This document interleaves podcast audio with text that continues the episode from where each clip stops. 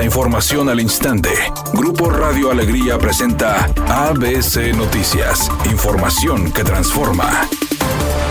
¿Qué tal? Muy buenas tardes, esta es la información. La Universidad Autónoma de Nuevo León reconoció por primera vez a los docentes y directivos que desarrollaron el año pasado tendencias y mejores prácticas digitales en materia de educación. El secretario académico de la Universidad Autónoma de Nuevo León, Jaime Castillo Elizondo, expresó que la universidad galardona el trabajo colectivo de las y los profesores que a través de cada una de las diferentes dependencias universitarias potenciaron el quehacer de las tecnologías de la información, comunicación, conocimiento y aprendizaje digital. Las dependencias de nivel superior reconocidas fueron las facultades de Ciencias de la Comunicación, Agronomía, Arquitectura, Artes Escénicas, Artes Visuales, Ciencias Biológicas, Ciencias Físico-Matemáticas, Ciencias Químicas, Ciencias Políticas y Relaciones Internacionales, además de Contaduría Pública y Administración, Filosofía y Letras y Odontología, mientras que a nivel medio superior lograron esta distinción las preparatorias 3, 7, 15, 16, 17, 22, la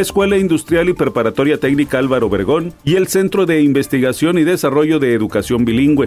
Porque con la llegada de Tesla es necesario replantear obras prioritarias de movilidad. El diputado federal del PAN, Víctor Pérez Díaz, propuso que el gobierno del estado debe extender el tren interurbano y la línea del metro hasta Santa Catarina y García. El también presidente de la Comisión de Comunicaciones y Transportes de la Cámara de Diputados dijo además que el gobierno estatal y los municipales deben ver la forma de extender en García la avenida que va y desemboca al entronque con la avenida Industriales en Santa Catarina. Además, agregó, de obras viales que se ocupan paralelas a la carretera de Cuota Saltillo, la libre Saltillo Monterrey y cuatro puentes vehiculares sobre la avenida Industriales y extender las rutas urbanas hacia la zona de Tesla. Como parte de ese trabajo, las comisiones de Comunicaciones y Transportes, Infraestructura y de Economía de la Cámara de Diputados se reunieron para proyectar el aprovechamiento de un fondo de recursos para infraestructura por más de 10 mil millones de pesos en Nuevo León ante la llegada de la empresa Tesla.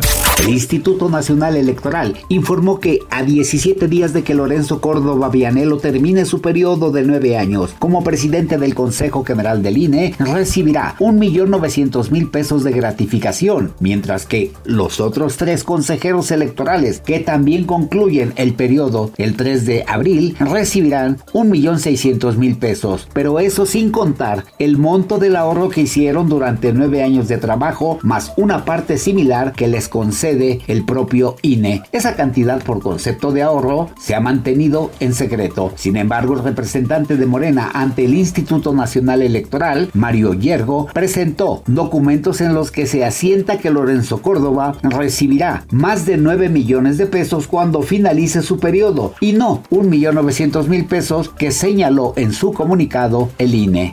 Editorial ABC con Eduardo Otra vez el tema de moda y cíclico es la refinería de Pemex en Cadereyta y la contaminación que genera y que todos conocemos. Y otra vez acercándose los tiempos electorales es una bandera que usan los políticos de todos los colores para ganar espacios en los medios de comunicación. Pero todo llega hasta ahí, en declaraciones y nada más. La refinería ahí va a continuar. ABC Deportes informa. El equipo de México sale el día de hoy en el béisbol a tratar de pasar a la semifinal. Partido contra el equipo de Puerto Rico. Juego muy cerrado. Puerto Rico ligeramente favorito sobre México, pero esperamos que nuestro pitcher estelar Julio Urias pueda cargar al equipo mexicano hacia el triunfo en un evento que sería fantástico y histórico para México llegar hasta la semifinal del clásico de béisbol mundial. Camila Sodi hace apenas unos meses que fue a vivirse a España y ya le está yendo de maravilla, pues ya tuvo su primer rol protagónico en la serie Sin Huellas y justamente ayer pudo presentarla en los cines de por allá, rodeada de sus compañeros de reparto y de amigos mexicanos como Ludwika Paleta. La actriz entró a la sala madrileña que tiene casi 100 años, porque es la Callao, para mostrar los capítulos a unas horas de que llegue la cinta a Prime Video. Temperatura en Monterrey 19 grados centígrados. Redacción y voz Eduardo Garza Hinojosa. Tenga usted una excelente tarde. ABC Noticias. Información que transforma.